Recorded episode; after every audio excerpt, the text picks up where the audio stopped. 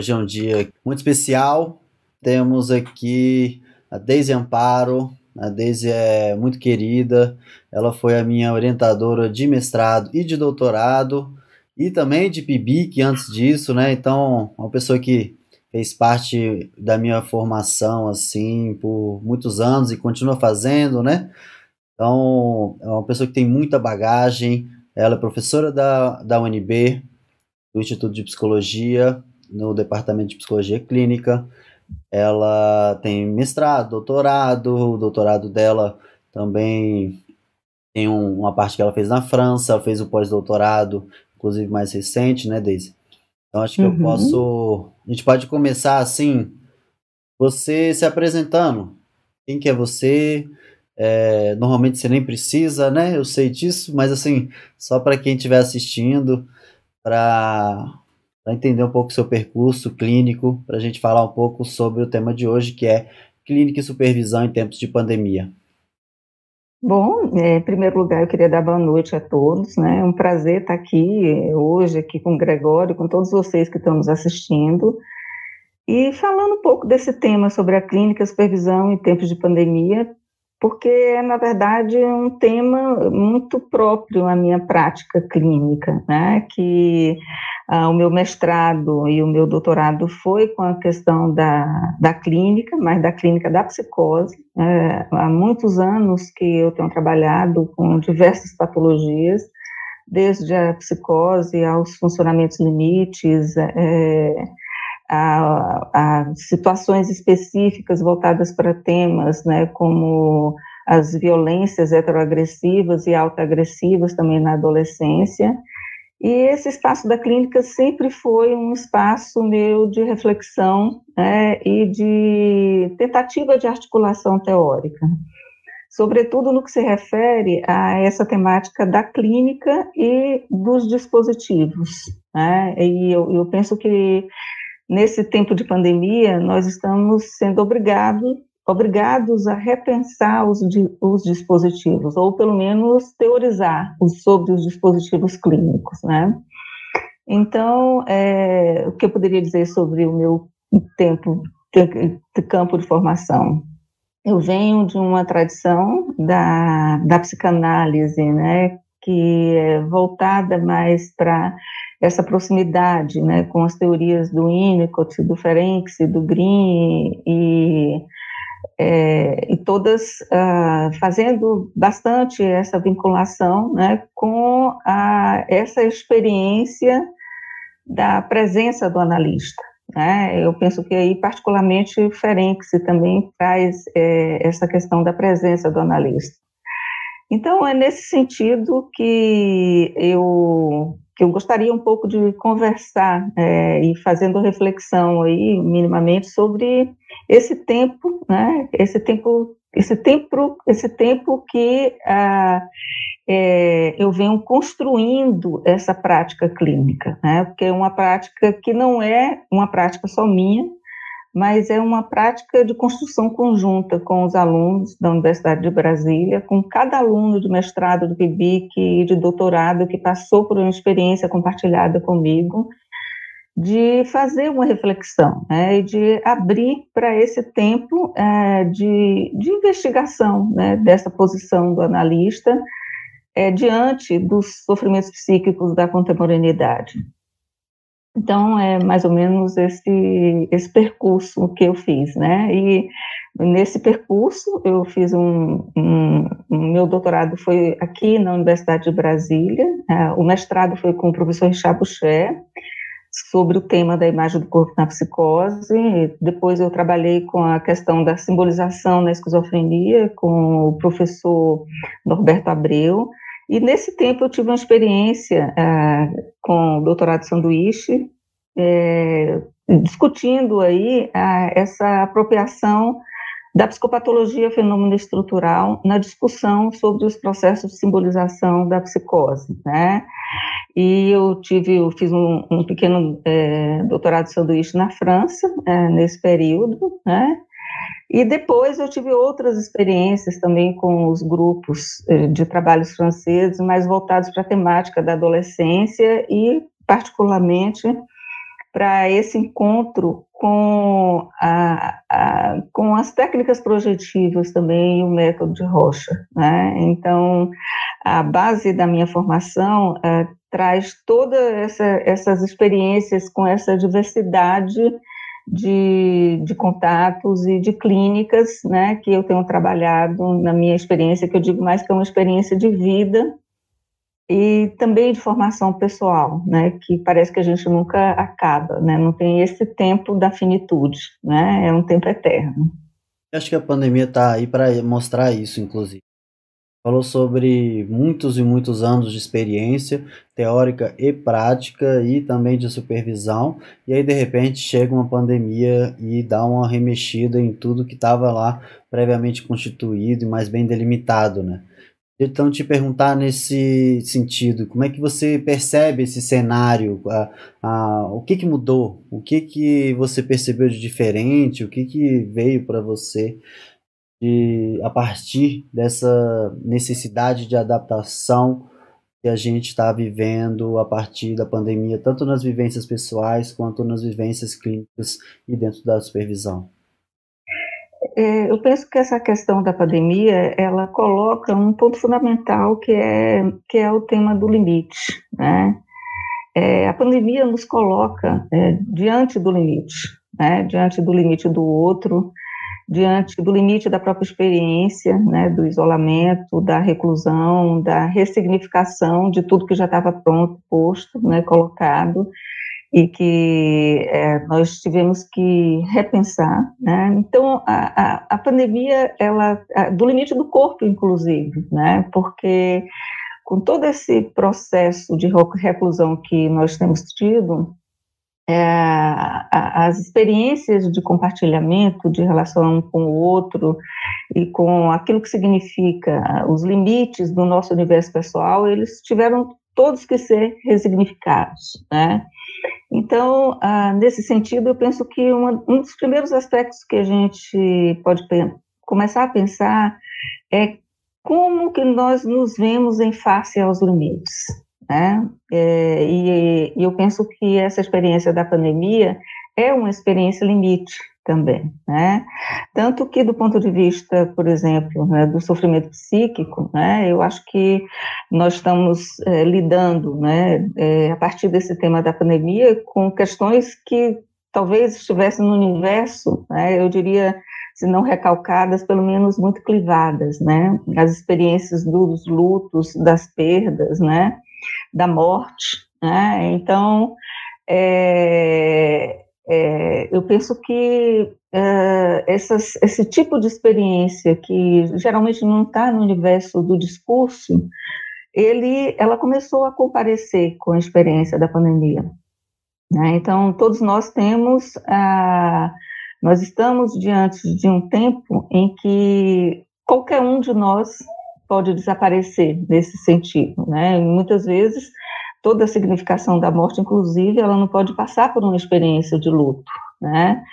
E isso coloca é, em questão né, é, esse tema da finitude, né, esse tema da experiência da perda, né, do luto. Né? Então, eu penso que, nesse sentido, a, a, a pandemia é uma experiência limite. Né? E é uma experiência limite, inclusive, para o próprio psicanalista, né? que está no limite da técnica dele. Né? É, e, a, e aí nós temos que repensar, né? diante dessa experiência limite, o que, que, é possível se construir, porque a questão do limite ela tem essas duas vertentes, né? Ela pode nos colocar em face ao traumático, né, gerando aí uma série de confusões, de perdas, de dificuldades, de, de eu diria assim, de experiências que seriam da ordem da catástrofe, mas também ela pode nos levar a uma série de experiências que são experiências de construção, né? É, e aí eu tendo a, a pensar um pouco também por essa via, né? Como é que como é que nós podemos sair dessa experiência do limite catastrófico para uma experiência uh, de uma mudança de patamar, né? Inclusive em relação aos próprios modelos de relações sociais e, e de trabalho que nós temos tido na, na, na cena contemporânea. Né? É, então, a, a, eu penso que, é, diante do limite, nós temos que reconfigurar toda a temática do narcisismo. Né? E, e, eu acho que esse é um ponto central. Né? É aquele modelo social fundado no narcisismo, fundado nas experiências do poder sobre o outro, né? da, da, do controle sobre os corpos, né? ele vai ter, ela vai ter, ele vai ter que ser ressignificado, né? mesmo porque eu penso que o virtual ele coloca um, um, nos coloca diante de um outro tipo de experiência né, que, que questiona, inclusive, é, o que, que é o real. Né? É, você está aí conversando comigo, né, mas é, é, é você está aí em presença porque é, tem traços seus que eu consigo reconhecer, né, mas algumas coisas foram perdidas, né, por exemplo, as experiências da sensorialidade mais básica, dos cheiros, das experiências é, do estéticas né, que fundamentam a existência humana, é, nós estamos tendo que ressignificar nesse momento da pandemia. Né? Então, eu penso que a gente está diante de uma experiência do limite e de uma experiência de uma nova estética. Né? E que ah, isso, de certa forma, e com certeza vai ter reflexo né, na, na, nas construções é, dos modelos sociais, e dos laços. Né? Os laços não serão mais os mesmos, né? se constituirão da mesma forma. Acho que você abriu muito bem o tema, né? Você trouxe muitos caminhos já até para a gente se aprofundar. Aproveito até para falar para as pessoas que estão assistindo, que até já deram um oi aqui, a Sandra, a Sandra Francesca está assistindo a gente, Fernanda Lima, Maísa também está assistindo, que deixem suas perguntas, caso surjam aí no chat, a gente vai trazendo, porque você já abriu muitas portas.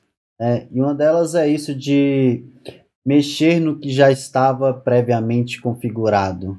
Inclusive, eu acho que é interessante a discussão da psicanálise sobre isso, de as coisas não parecem muito do nada. Não é por causa da pandemia que a gente observa certas coisas, mas que elas já estavam ali presentes. Então eu vejo muitas pessoas falando sobre separações, sobre situações de violência, situações de assédio, situações de racismo, situações que no fundo talvez não tivessem aparecendo, mas que já tinha um núcleo ali, que a pandemia remexeu tudo, e de repente começou a aparecer novas coisas que estavam ali, digamos, talvez escondidas, talvez, é, você falou, recalcadas ou clivadas, né?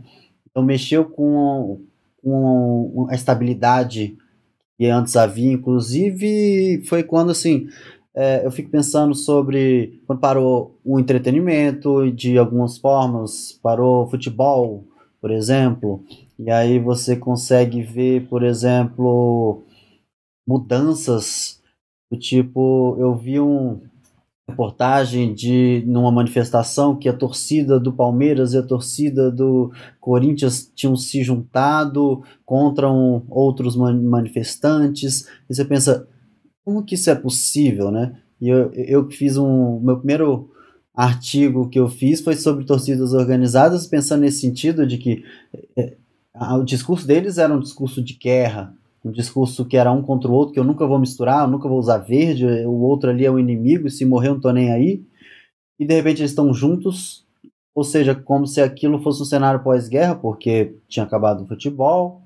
Então, assim, como remexeu tudo que já estava ali, né? E esse uhum. é o uhum. cenário que a pandemia traz. Inclusive na própria questão, se a gente for entrar até na questão teórica de atendimento virtual, das questões sobre o virtual, é, o Conselho já vem regularizando isso há um bom tempo. Né? Desde uhum. o início desse século, ele já começa a regularizar e vai criando novas, cada vez novas resoluções. 2000, 2003, 2018 é a última. Acho que teve outra em 2010 também. Então, ele foi regularizando, só que, a, se for pensar, um ano atrás, eu estava dando uma palestra sobre a questão do virtual e eu não atendia virtual ainda, inclusive, isso para mim, inclusive, era uma coisa até distante, assim. é, muito nebulosa, talvez na, no, na época, apesar de estudar sobre virtual, mas nunca ter atendido virtualmente antes da pandemia. Mas aí eu, eu ter feito a pergunta e o pessoal, é, assim, é possível fazer análise virtualmente? E haver um consenso de todo mundo que estava ali me escutando, assim, ó, não, psicólogos, né, falam, não, não é possível fazer análise virtualmente. Aí, de repente, essas pessoas são jogadas de uma maneira forçada a repensar uhum. a clínica. Em que sentido? Uhum. De que, de repente, atender presencialmente é, não era mais uma possibilidade, a não ser, inclusive, em determinadas condições, ou alguns casos, mas o atendimento virtual passou a ser uma realidade, muito mais do que uma uhum. possibilidade, como era antes, ou uma coisa mais incipiente, talvez. Uhum. E aí uhum. aquelas mesmas pessoas que há um ano atrás, né, parece tanto tempo, mas há um ano atrás falaram, não é possível fazer análise virtualmente. E uhum. eles estavam sendo, começando a atender virtualmente. Eu, uhum. inclusive, nunca tive essa resposta muito, mesmo estudando sobre experiências virtuais desde o mestrado que eu fiz com você. Sempre me questionei sobre certas questões, sobre como pensar uhum. a questão uhum. do divã, do virtual. E os resultados, de fato, têm sido muito surpreendentes. Talvez, inclusive, porque tem havido uma remexida nessa questão das experiências uhum. virtuais, seja atendimentos, uhum. seja, por exemplo, congressos, eu fico pensando como é que esses congressos, inclusive, vão se manter de uma forma virtual também, por, em vários sentidos, em várias situações, é, participações de bancas também, é, toda a prática é. virtual parece que entrou, e eu fico pensando até, inclusive, assim, alguns pacientes, quando voltar ao presencial, vão falar, não, a gente pode manter o virtual? Uhum. Aí, pois é. Entra a gente para a gente pensar a técnica. Esse paciente está uhum. falando isso. Será que isso é uma resistência ao tratamento? Ou será que isso é uma possibilidade nova, um lugar onde as pessoas se sentem, inclusive, mais confortável? Ou é uma potencialização uhum. da própria experiência clínica?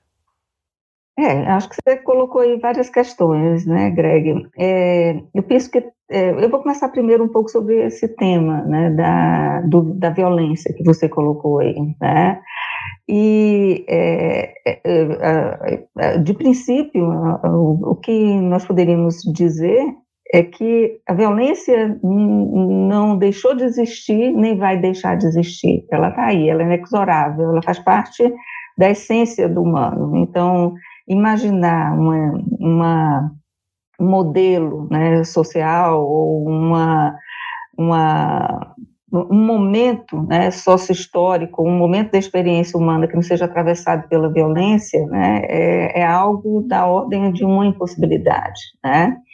Então, é, eu penso que talvez até a própria concepção de guerra ela possa ser repensada, né? porque quando a gente pensa na, nas guerras, né, e a gente tem uma memória dessas experiências da violência pela via das guerras, né, ah, o território das guerras, os territórios das, da, das grandes é, lutas civilizatórias simbólicas e é, reais, né, eram os territórios, né, então eram as defesas, os limites né, dos países, né, dos estados, era uma guerra de fronteiras, né, e eu penso que talvez uma diferença agora, né, nessa experiência da violência, né, nessa experiência sensível da violência que a gente tem passado com a pandemia, é que é, é, é, se trata de um outro tipo de guerra.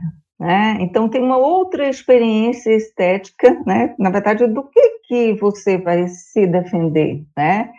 É alguma coisa da ordem do invisível. Né? Então, tem alguma coisa da ordem do irrepresentável também na forma do, nessa discussão né? sobre o adoecimento, sobre a contaminação e que só quando a gente consegue colocar em palavras é que talvez isso tome um sentido em um estatuto de alguma coisa que pode ser possível de ser elaborada, né?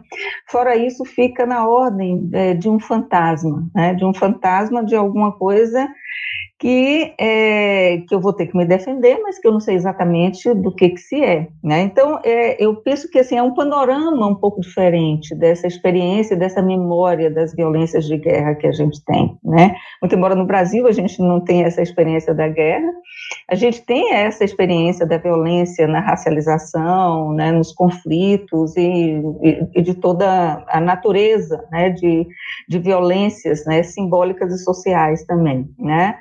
Mas, é, voltando um pouco sobre isso, né, eu penso que essa questão da pandemia, ela coloca é, uma, o tema é, do território do corpo também, né? Então, não dá para falar da pandemia sem a gente falar dessa experiência estética do corpo. Porque, por exemplo, uma contaminação só pode existir se eu entro em contato com alguém. Então, é, eu estou num tempo né, e numa experiência é, onde a interdição do tocar ela virou a regra dos relacionamentos, né? E talvez isso seja mais difícil, né? para nós, né, para no, no, Brasil, né, que é um que tem um modelo social aí de, de muita proximidade, né, é o distanciamento, né. Então a, a, a experiência do distanciamento, a experiência do não tocar, essa interdição é alguma coisa que eu diria que nos coloca a flor da pele, né. E é, essa, esse nos colocar a flor da pele também gera toda uma demanda né, de elaboração desse sofrimento psíquico. Né? Então, como é que nós podemos, enquanto psicólogos, enquanto analistas, oferecer um espaço é, clínico é, que possibilite a, a elaboração de experiências sensíveis como essa? Né? Então, quando você fala aí das mudanças em relação à técnica, né, de uma reconfiguração do setting, eu acho que a primeira coisa que me vem à cabeça é, é como esse analista pode ser uma experiência, né, e ter uma presença sensível. Né? É, eu não vejo como é, esse se constituir o espaço virtual como dispositivo de análise se o analista não se coloca nessa posição e se o paciente não o recebe também desse lugar. Né? Então, é, dentro da, do trabalho de supervisão, uma das coisas que a gente é, começou a perceber é a diferença né, de um encontro clínico iniciado no virtual e, é, e come, começado sem uma experiência nenhuma de presença uh, entre o analista e paciente, né?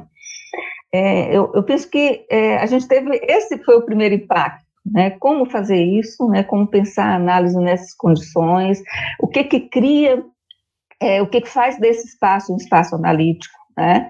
E eu penso que essa, essa, esse tema né, de, do analista ser uma presença sensível, né, porque se ele não está lá, o cheiro dele não está lá, o consultório dele não está lá, e é, ele não tem aquele ambiente né, com toda essa presença sensorial e estética que é quase de uma sonoridade né, na hora que, que você entra em contato com ele, né, de alguma coisa, de alguma forma, a presença da voz dele, a atitude dele em relação ao próprio espaço terapêutico. Né? Isso cria uma, tem uma palavra que a gente usa muito em fenomenologia, que é um, um clima.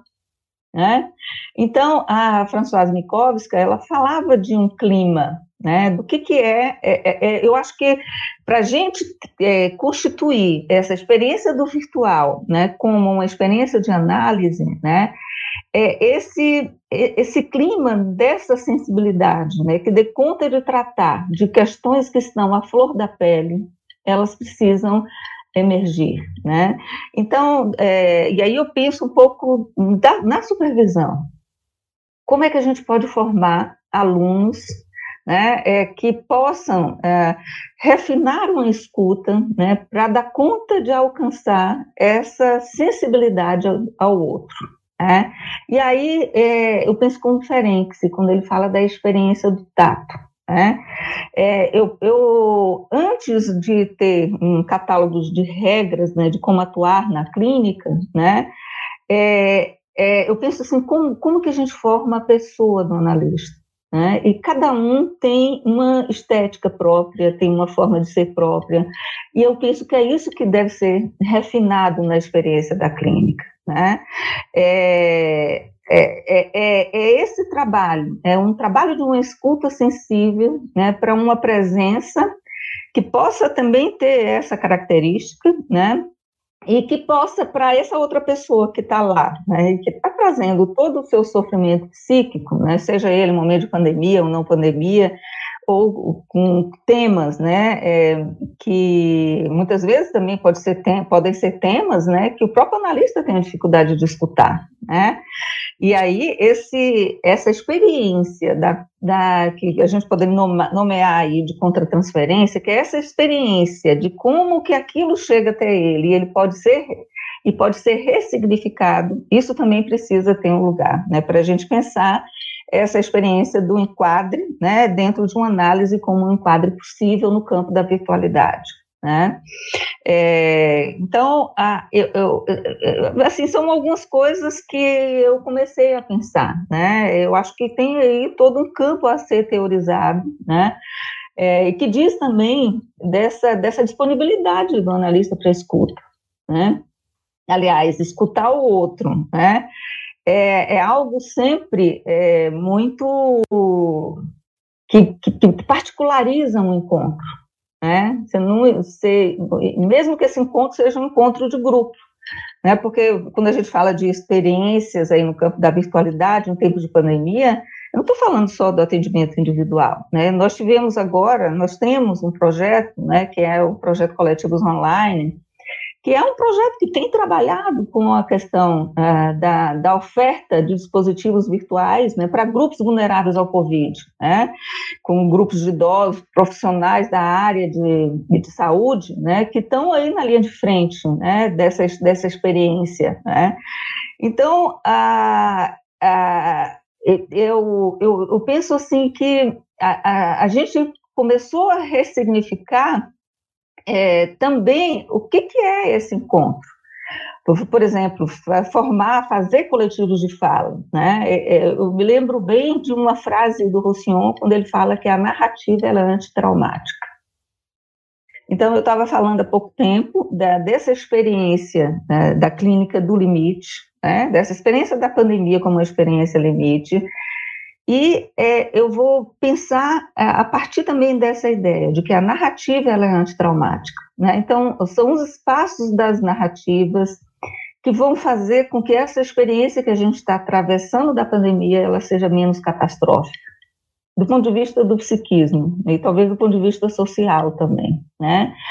É, é, e eu acho que tem uma, uma, tem uma frase né, da Fernanda Montenegro, que eu vi numa dessas entrevistas que ela estava fazendo, né, não tem nada a ver, e eu acho que essa, até esse exemplo da arte é interessante. Ela, ela falava assim, né, e, e para mim foi uma coisa que ficou no meu ouvido, me ressoando. Né? Ela dizia assim: a gente precisa de esperança encarnada.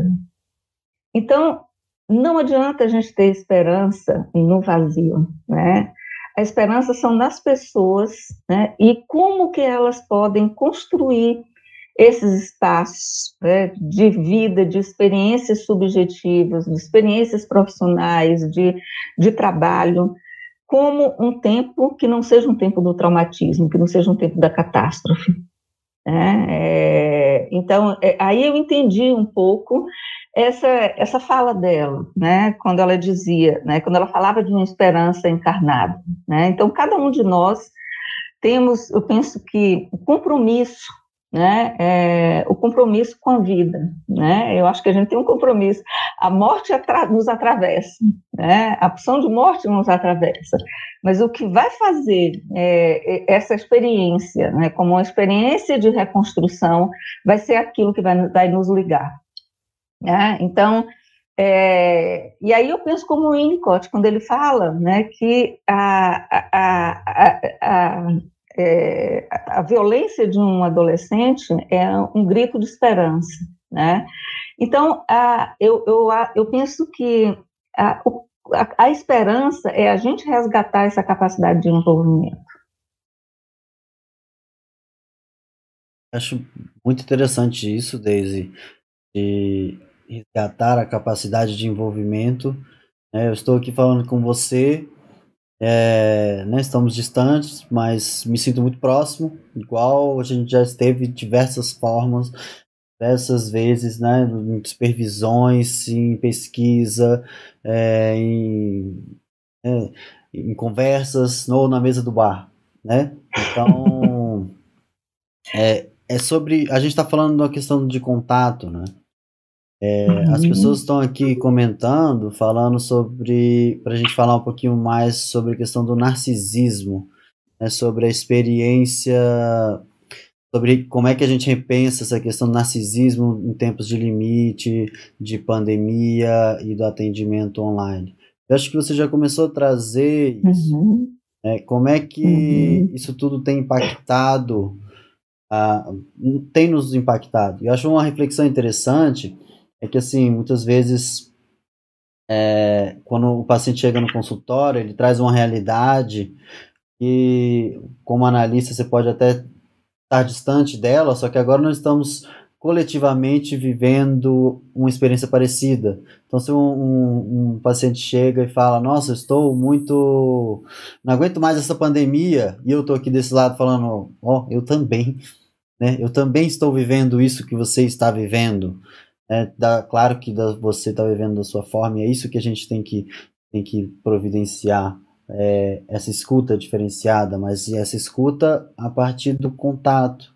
Acho que é, essa é a grande questão que a gente fala quando a gente sobre a análise online, terapia online. É o quanto que a gente consegue estar presente virtualmente o quanto a, uhum. a, as condições de análise, a presença do analista é uma condição né, essencial, sine qua non, assim, para que exista uma, um, uma análise. Isso, assim, é um consenso. E aí se discute uhum. o que é uhum. presença. E acho que agora a gente tem que uhum. rediscutir o que é presença. Uhum. Inclusive, ao, ao, que as pessoas também estão comentando aqui, a Ellen, a Sandra, a Sara, a Fernanda, é, sobre a, começar o atendimento online e também é, continuar atendendo as pessoas que você começou presencialmente. E aí eu estou vendo dois movimentos interessantes, que são pessoas que pedem para fazer pelo menos uma sessão presencial, e aí ela, ok, faz uma sessão presencial e depois vai para o virtual. E o uhum. outro, que é isso me faz pensar ainda mais, são pessoas que chegam pelo virtual, inclusive não querem nem se mostrar, não querem colocar a câmera, elas pedem, não, deixa eu ficar sem a câmera, tudo bem? Eu fico pensando assim, essa pessoa, é, e aí ela fala, nunca fiz terapia. Aí eu fico pensando, talvez ela nunca fez terapia porque ela nunca sentiu um espaço que ela conseguisse se sentir confortável o suficiente de estar na presença do outro. E agora uhum. ela consegue estar na presença do outro ainda num, num, plano diferente, né? Colocando uma barreira maior, estando presente mais em voz do que né, né, sem a imagem. E aí é, é, isso pode ser construído e depois, eu diria assim, ó, um pré-contato. E aí depois uhum. conseguir entrar com a imagem, e aí ultimamente retirar a imagem, que seria o caso do divã. Uhum. Mas uhum. O, o quanto que também é, é permitido que eu, eu tenho visto um movimento de pessoas que nunca procuraram terapia, de estarem procurando agora, não somente por, por uma questão de pandemia, de estar numa situação extrema, mas de que esse novo tipo de contato foi permitido que ela se sinta mais, até mais conectada com o outro do que no contato presencial que ela se sentir, uhum. poderia se sentir invadida, poderia se sentir desconfortável. Por isso a necessidade uhum. do que a gente está fazendo aqui, que é repensar a clínica. E por isso que a psicanálise uhum. eu acho ela tão essencial e ótima nisso, porque existe uma escassez de recomendações técnicas dentro da psicanálise, né? Isso é proposital. A psicanálise, uhum. é, assim, certas perguntas a gente não consegue responder, de básicas até. Quando colocar o paciente no divã? Não há assim, ah, depois de três sessões coloque o paciente no divã. E não há porque não é para ter. Porque uhum. isso seria engessar a técnica. E o dia que a psicanálise uhum. engessar a sua técnica, ela deixa de ser psicanálise. Uhum. por isso que é importante, inclusive, utilizar disso para a experiência que a gente está vivendo agora. São as experiências uhum. dos atendimentos virtuais.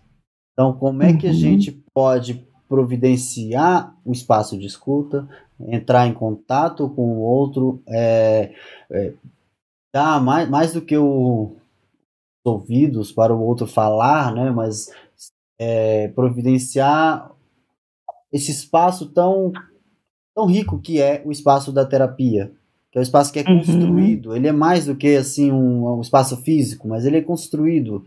Né? Aquele espaço de talvez naquele lugar a pessoa ou tanto para só lá ela consegue entrar em contato com certas coisas, como lá ela também é, se uhum. sente até é, desconfortável né? Porque a gente sabe uhum. que a uhum. terapia não é só. Muitas pessoas acham que é assim, né? A terapia é para te fazer se sentir melhor. Não. Eu até digo: o, o, dia que o paciente sai, sai não muito bem da terapia é um dia ótimo. Porque é o dia que ele conseguiu avançar e tocar em pontos sensíveis, né? Não, o dia que ele sai uhum. super bem, tem gente que fala, ah, eu adoro ir para terapia. Eu, falo, eu vou questionar isso, né? Se adora ir para terapia, não é para ser, não é uma parte de diversões, né? Uhum. É, eu, eu, penso que você colocou aí várias questões, Greg, assim, que daria para. Bom, eu, eu, eu, eu, fico orgulhosa porque eu, eu, eu vi né, o, tanto que, o tanto que a sua formação ela te permitiu fazer esse tipo de reflexão, né? E o quanto que a gente pôde estar junto né, nesse, nesse processo, né? Mas é, é eu, eu, eu, eu tenho um, um ponto que você colocou aí, né? Eu acho que a gente está diante, com essa experiência do virtual, a gente está diante de, de, de, de, disso, né? Como é que esse analista pode se fazer presente, né? Então, a, a gente tem aí é, outras categorias, né? É, e eu penso, por exemplo, a questão da voz, né? Será que a voz do analista no virtual é a mesma, né, do atendimento presencial? Mas alguma coisa dessa experiência, dessa sonoridade, né? É, e é, dessa imagem, dos restos dessa imagem, né, é aquilo que do analista vira resto que pode estar presente. Né? Então, não tem outro jeito, não tem outra forma. Né? E, isso, e, e isso também tem a ver com a forma que ele intervém. Né? Então, é, eu não sei, é uma hipótese que eu tenho, né? mas talvez seja muito difícil a, a gente pensar em uma psicanálise fundada em uh, figuras essencialmente narcísicas, né? Porque o tempo, esse tempo da pandemia, esse tempo da construção do virtual, ele leva mais a gente a construções do que a interpretações. Então, eu penso que talvez as construções em análise, né, é, elas sejam mais possíveis, né, porque é, o tempo desse analista se fazer presente é, ele também, é, a experiência da virtualidade vai colocar é, esse tempo em progressão, né, porque o tempo não é o mesmo, né.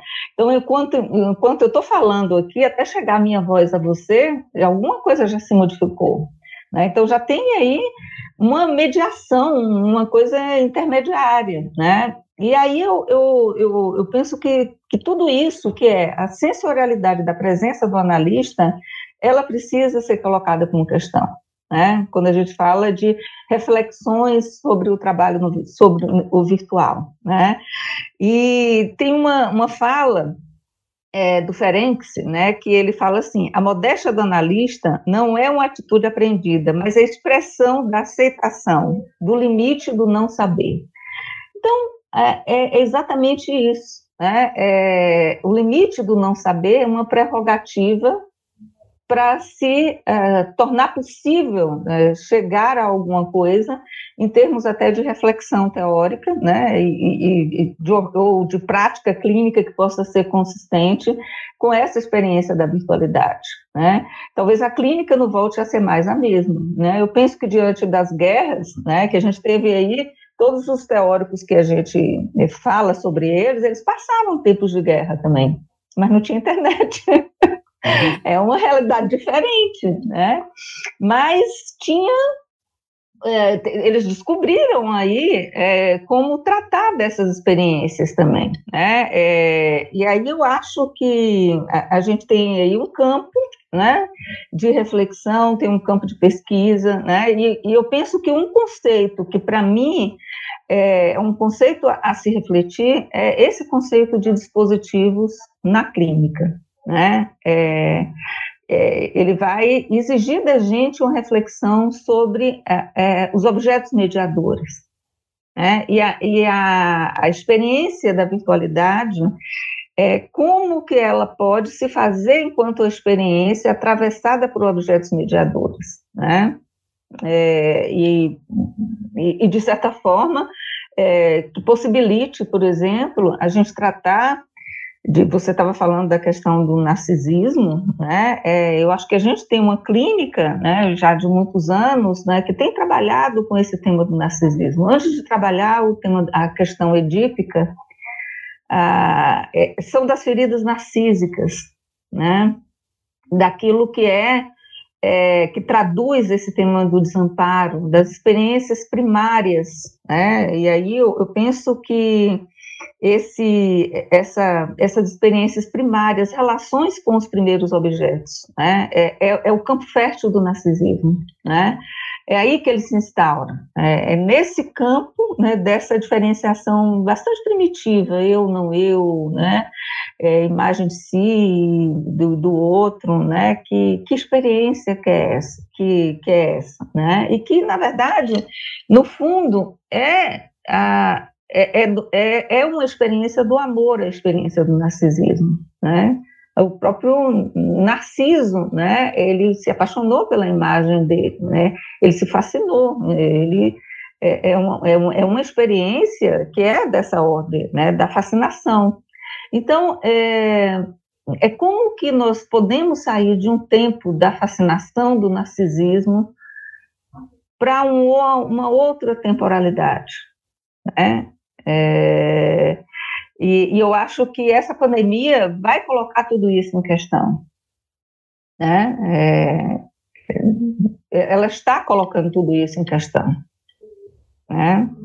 Eu acho que ela coloca até porque ela impõe limites, né? Ela impõe limites, uhum. ela impõe é, coisas difíceis de significar, de simbolizar. Ela né, impõe transformações muito grandes né, na vida de diversas pessoas, tanto com contato com a morte, mas também com. Uh, pode ser demissões, pode ser uhum. questões financeiras.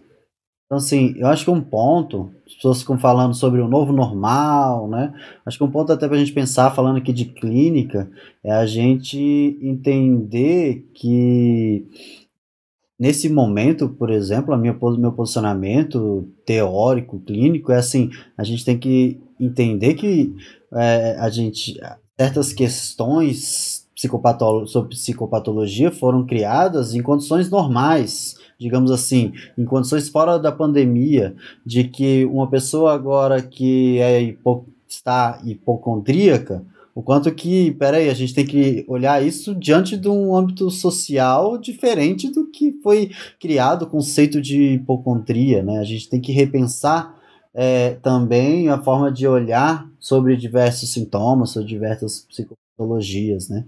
A Sandra fez um uhum. comentário aqui, desde ela né, falou, Sandra Francesca, que também é professora, né?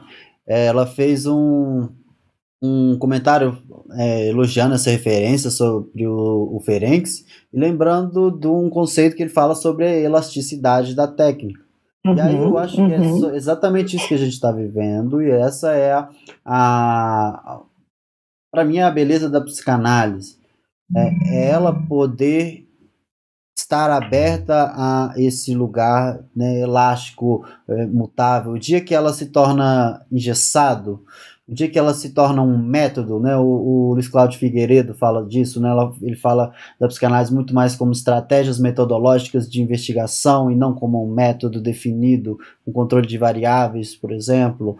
O, a psicanálise ela faz o contrário. Ao contrário da, do controle da variável, ela assume que esse controle é impossível. Ela, ele é, é ao invés de você controlar, ela assume a, a elasticidade uhum. que esse campo se faz necessário uhum. para a gente considerar o ser humano nas suas dimensões biológicas, psicológicas e sociais. Então a gente uhum. corre muito risco de sair julgando e teoricamente tratando de uma forma muito diferente de como a gente deveria, é, quando a gente não leva em consideração e certos, certos conceitos, certas discussões sobre a psicopatologia foram criadas a partir de um âmbito social que é diferente do que a gente está vivendo agora. Então, assim, uhum. é, uma pessoa que está. Eu falei sobre hipocondríaco, mas pode ser outras, a ansiedade. É, a gente tem que entender o, como é que a gente pensa isso dentro de um contexto social que é muito diferente do que a gente normalmente estava uhum. acostumado e foi criado diversas teorias sobre. Então, no uhum. fundo, eu acho que de fato a gente tem que trazer questionamentos, mas com muitas perguntas, mais do que respostas. É um pouco uhum. é isso que a gente tem que fazer a, agora, é, porque as respostas serão muito vagas. Em termos assim, por exemplo, eu vejo na, na internet, quando comecei a atender online mesmo, eu comecei a observar isso sobre o que, que as pessoas estavam falando sobre atendimento online, li bastante vários textos, e tem algumas coisas que me incomodam, como por exemplo, atendimento online é igual ao atendimento presencial. Não é igual. Não é. Não é uhum. é igual. Não é menos ou mais, mas é diferente. E a gente, uhum. quando a gente uhum. fala igual, a gente está sendo negligente com a técnica. A gente está entendendo uhum. que uma coisa é igual à outra, é igual, eu fico pensando assim, é igual quando a gente fala, é, todos somos iguais, e aí é, todas as pessoas são tratadas iguais, e a gente está não olhando para, por exemplo, pessoas negras são tratadas de uma forma diferente em determinados contextos de pessoas brancas, mulheres são de, uhum. tratadas de, de, de formas diferentes também, assim como a terapia, quando a gente fala, uhum.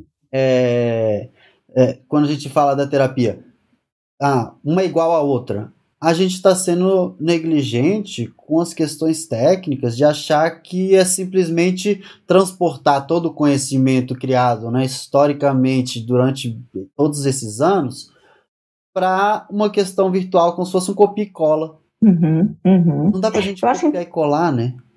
É, pois é, não dá, né, Greg? Mas é, eu fico pensando assim na própria, na próprio conceito de elasticidade, né? Que é um conceito que vem da física também, né?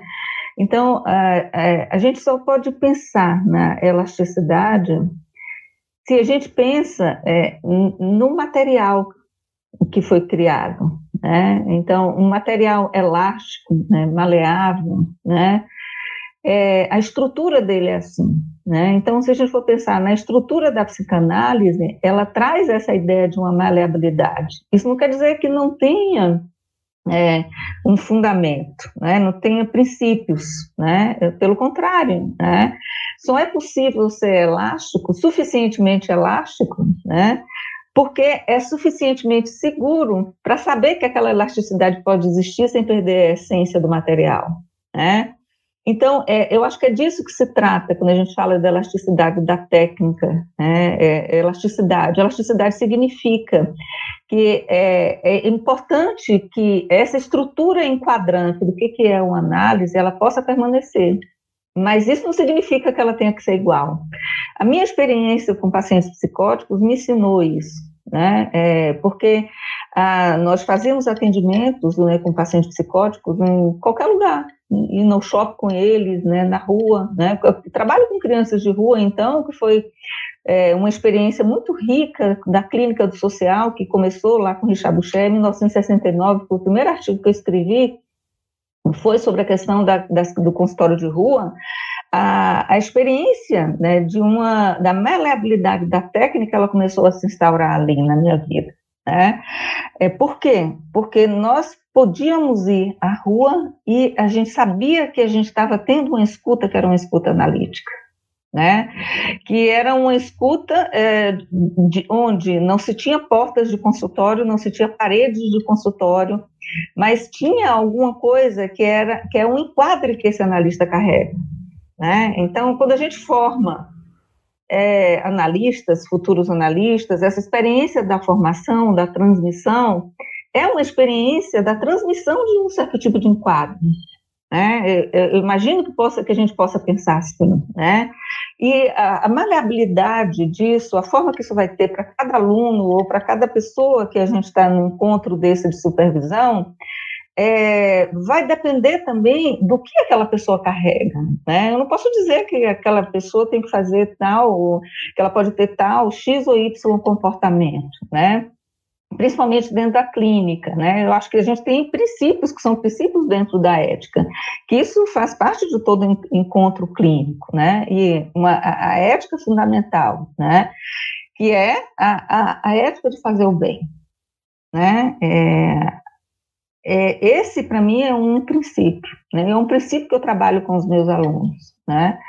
E que é, isso não quer dizer que o analista ele é benevolente nesse sentido rasteiro do termo, né?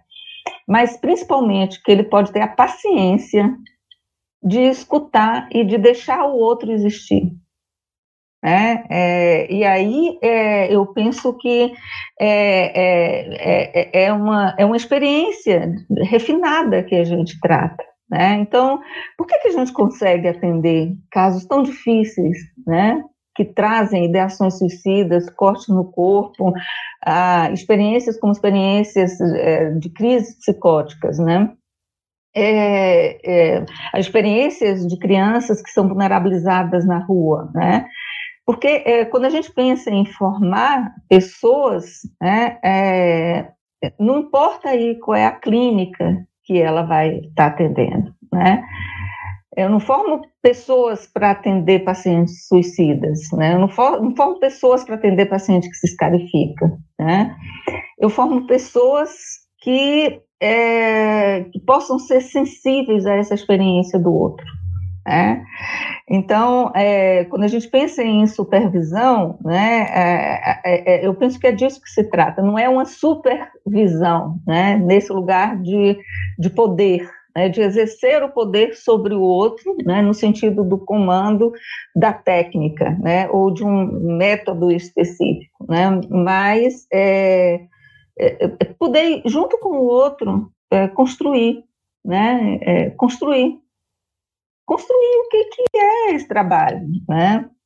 É, então, eu acho que essas clínicas mais graves, ela nos leva a, a, a, esse contato com esse tipo de experiência. Né? A clínica da psicose, a clínica do trabalho com crianças em situação de rua, com adolescentes né, que cometem homicídio. Né? Então, a, a, a peculiaridade né, de é, quando a gente pensa em supervisão, a gente pensa também em formação né, e de transmissão, né?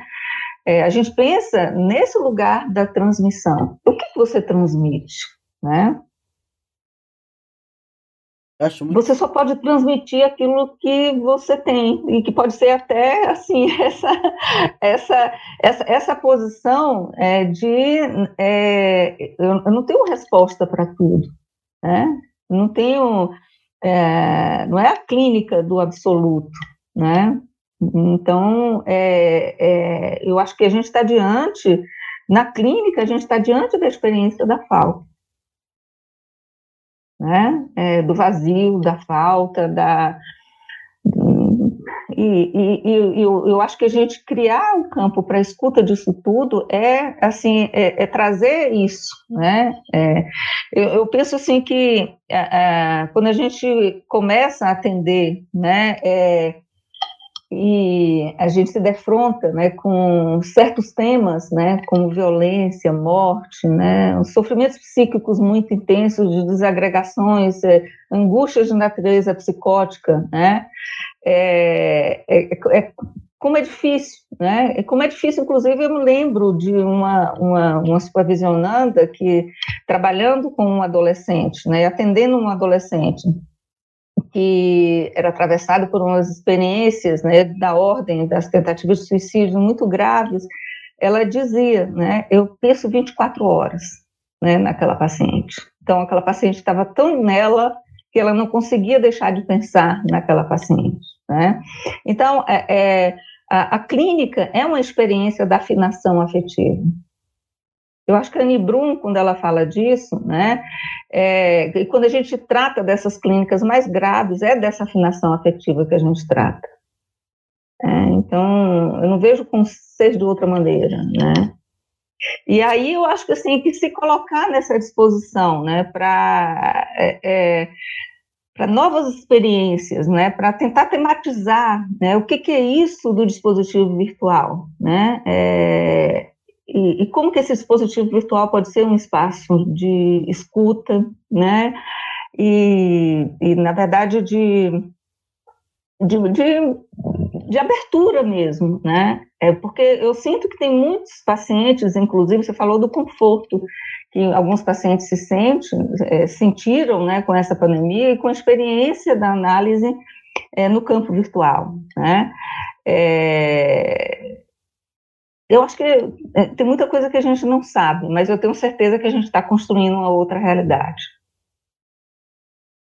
E isso é, é muito legal isso que você falou, faz pensar bastante sobre uma ideia que assim, é, vejo algumas pessoas que começaram a atender e fizeram supervisão é, dentro da área da psicanálise, foram para outros lados também.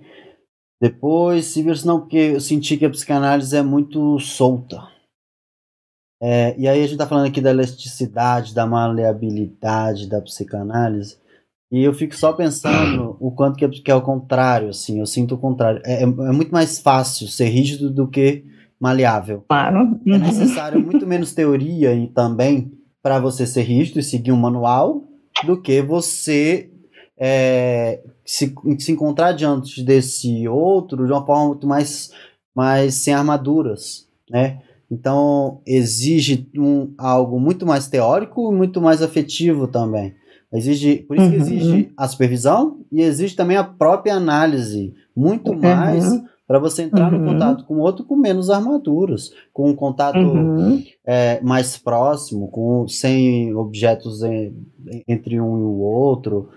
É, e, e, acho que essa é a questão da psicanálise, assim, de, eu, da metáfora que a gente está falando do elástico, né? O elástico, ele é desse tamanho, ele tem as suas fibras, ele tem a sua a sua seu tamanho, sua dimensão, e ele estica e depois ele volta, muitas vezes para o mesmo lugar, ou então pode ser que ele volte de uma forma um pouquinho diferente. E essa esse é o detalhe, é necessário muita, muita base teórica e também uhum. o que você está uhum. falando ah, também, não é só teórica, mas uma questão clínica, uma questão afetiva, uma questão pessoal, uma questão do narcisismo, uma questão da falta, uma questão do lugar de não saber, é, para estar em contato com esse outro sem, sem desmoronar diante dele, né? Sem, uhum, sem uhum. aniquilar o essencial da, da análise, é, que é essa, essa essência, assim, de que você trouxe ética, afetiva e técnica. É, eu acho que você é, sintetizou bem todos os aspectos que eu tentei colocar aqui, né? É, mas é muito legal estar conversando aqui com você e sobre esse tema, né? É, bom, é, eu acho que ele leva, nos leva a uma reflexão, né? A, a várias reflexões, eu diria, né? E bom, enfim, chegamos a né? nossa uma hora que desde Daisy disse que, que podia fazer mais ou menos uma hora. É, inclusive, queria, então, queria agradecer a participação aqui da Ellen, da Sandra, comentaram bastante aqui durante a live, trouxeram, traz muita, muita riqueza para a nossa discussão. Queria dizer então para as pessoas que estão assistindo, se, se inscrevam no canal, né? Nós estamos fazendo lives toda quarta às 19 horas. É, sobre esse tema também de terapia virtual, como é um tema que tem me, me interpelado muito, tenho pensado bastante sobre, então volto meu eu trago um vídeo novo sobre, acho que já tem quatro, cinco vídeos que eu postei aí no, no canal, tem uma playlist sobre terapia virtual, quem se interessar mais também tem outros. E é isso. É, queria agradecer muito a sua presença, Deise. Acho que foi muito, muito rico, assim. Acho interessante a gente falar de, desse assunto aqui e trazer, inclusive, novas reflexões, muito mais do que respostas. Quem estava esperando respostas, é, para a gente pensar por que, que você está querendo respostas, entra nessa coisa da armadura que eu acabei de falar. Né? Excesso de resposta é uma armadura muito grande, tem que ter muitas perguntas, talvez mais do que respostas, nesse, uhum. nesse lugar. Um abraço para Elise também, que está assistindo a gente, e no mês que vem vai participar e vai fazer uma live com a gente também. Então, Bom, eu queria agradecer, é, agradecer o convite, agradecer a escuta, né, e agradecer o vínculo que nós temos, né, de tanto tempo de, de trabalho em conjunto. É um prazer, Greg, estar aqui. Prazer é meu. um abração.